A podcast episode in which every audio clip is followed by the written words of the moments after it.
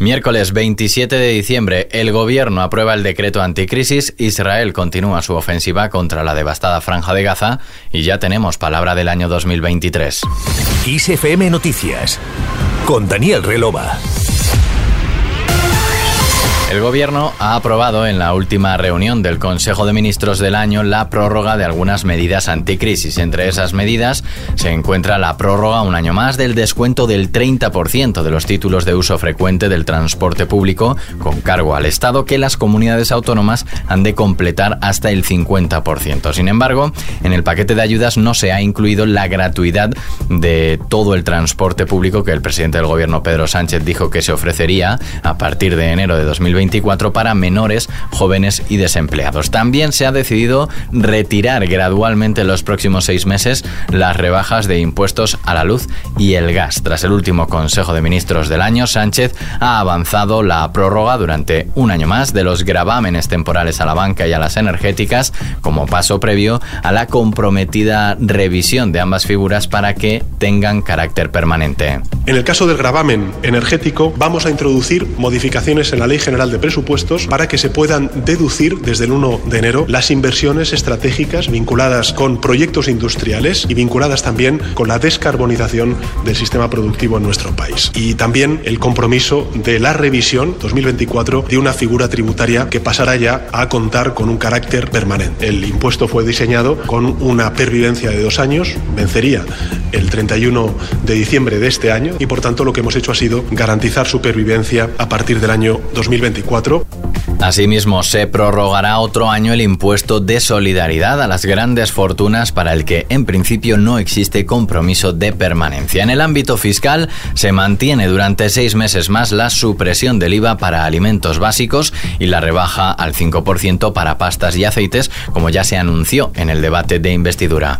La extensión durante el primer tramo del año 2024, el primer semestre, del IVA al 0% de los alimentos básicos y al 5% de las pastas y de los aceites. Junto con esta importante medida, en segundo lugar, ante la caída paulatina que se está produciendo en los precios de la energía, afortunadamente en este último año, hemos decidido retirar las bajadas de impuestos vinculadas con la electricidad y con el gas, pero lo vamos a hacer de manera gradual durante los próximos seis meses. Dentro de las medidas que el gobierno ha denominado escudo social, se mantiene la suspensión durante 2024 de los desahucios y lanzamientos para hogares vulnerables sin alternativa habitacional.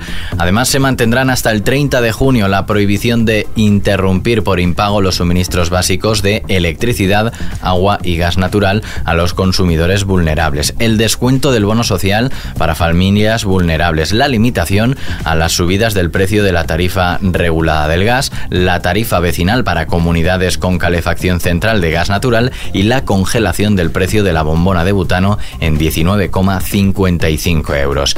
También se mantiene seis meses más que las empresas beneficiarias de las ayudas directas no podrán justificar despidos objetivos basados en el aumento de los costes energéticos. Las empresas que se acojan a las medidas de reducción de jornada o suspensión de contratos reguladas por causas relacionadas con la invasión de Ucrania y que se beneficien de apoyo público no podrán utilizar estas causas para realizar despidos.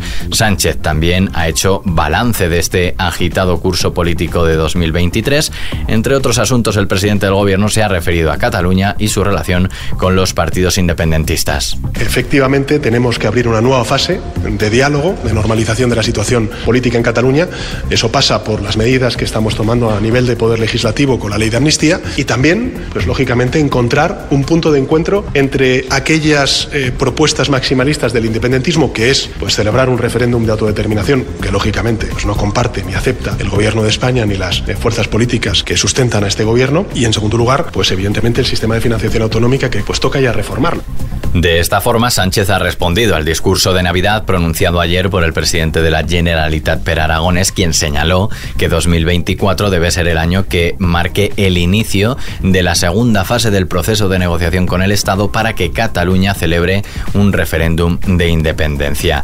Por otro lado, el presidente del gobierno ha acusado a la derecha y la ultraderecha de promover la polarización y ha asegurado que no es aceptable el nivel de descalificaciones e insultos al que se ha llegado por parte de la oposición en las últimas semanas. En el marco internacional, el jefe del Ejecutivo ha subrayado durante su comparecencia que está abierto y dispuesto a participar en una misión específica de la OTAN en el Mar Rojo. Por tanto, el compromiso de España con la OTAN y con la Unión Europea es total, es absoluto, pero entendemos que el paraguas, el marco eh, sobre el que tienen que operar una y otra eh, operación no, no, son, no son los mismos. Y eso es lo que hemos hecho saber al resto de aliados. Creo que es de puro sentido común, así lo hemos trasladado y por tanto nosotros, eh, al contrario, si se quiere lanzar esa operación, bien estará.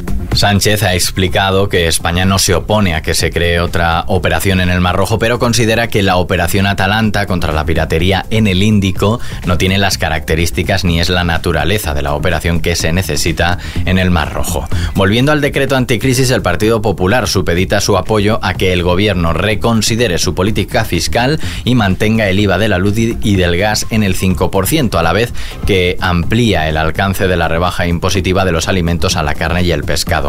La vicesecretaria de organización del PP, Carmen Fúnez, en la rueda de prensa posterior al último comité de dirección del año, ha criticado el afán recaudatorio de las medidas aprobadas hoy por el Ejecutivo de Pedro Sánchez. Fúnez también se ha referido a la moción de censura de este jueves en el Ayuntamiento de Pamplona. Tras renunciar a su acta dos concejales socialistas en Pamplona, la dirigente popular ha llamado a que otros ediles del PSOE se rebelen contra las imposiciones, según ella, de Pedro Sánchez e impidan que EH Bildu gobierne en la capital de Navarra. Aún estamos a tiempo de que Sánchez, como le pidió el presidente Feijó en la reunión en el Congreso de los Diputados, llame a Esparza y paralice la moción de censura que se va a producir mañana. Nosotros desde el Partido Popular le solicitamos al Partido Socialista que dé marcha atrás y que no puede consolidarse la mentira en política ni premiar a aquellos que llevan asesinos en sus listas. La formación de Alberto Núñez Feijó considera esta moción de censura el máximo exponente del sanchismo de que todo vale para seguir en el poder y alerta de que la iniciativa va en contra no de unión del pueblo navarro, que perderá la alcaldía, sino de la dignidad de los pamploneses que no votaron, dice, en las últimas elecciones para que se produjese esto. Fuera de nuestras fronteras, el ejército de Israel ha asegurado que desde que comenzó la guerra en Gaza no hubo ataques a su territorio procedentes de los túneles que utiliza Hamas en la franja palestina.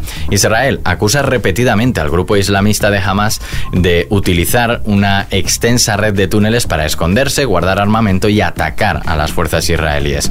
Una jornada más, el ejército israelí ha continuado su ofensiva por aire, tierra y mar sobre el enclave, pese a la creciente presión internacional para un cese del fuego que alivie la crisis humanitaria sin precedentes que azota al enclave palestino. Este miércoles, el presidente turco Recep Tayyip Erdogan ha afirmado que no hay diferencia entre el primer ministro de Israel, Benjamin Netanyahu, y Adolf Hitler, y ha llegado a decir que la crueldad de los ataques de Israel en Gaza hacen incluso echar de menos al dictador nazi. En respuesta, Netanyahu ha manifestado que Erdogan es la última persona que puede predicar moralidad a los israelíes. Dejamos la guerra a un lado, ya tenemos palabra del año. Polarización ha sido elegida palabra del año 2023 por la Fundeu RAE, un término que ha sido seleccionado por su amplia presencia en los medios de comunicación y por la evolución que ha experimentado su significado y que se ha impuesto a otras 11, entre las que se encontraban amnistía, guerra o fentanilo. Vemos el tiempo para este jueves. La entrada de un frente atlántico este jueves dejará temperaturas mínimas significativamente bajas en el sur de la península, mientras en el noroeste se registrarán lluvias en Galicia, Asturias y noroeste de Castilla y León, más abundantes y persistentes en el oeste gallego. Por la mañana se prevén brumas y bancos de niebla matinales en los valles de la meseta sur, bajo y medio Ebro, depresiones del nordeste Baleares, también en el área del estrecho, así como de forma más acusada en zonas de montañas del noroeste. Con el tiempo terminamos este podcast de XFM Noticias con Víctor Álvarez en la realización y Daniel Relova quien te habla en la producción. La música y la información siguen en XFM. Hasta mañana.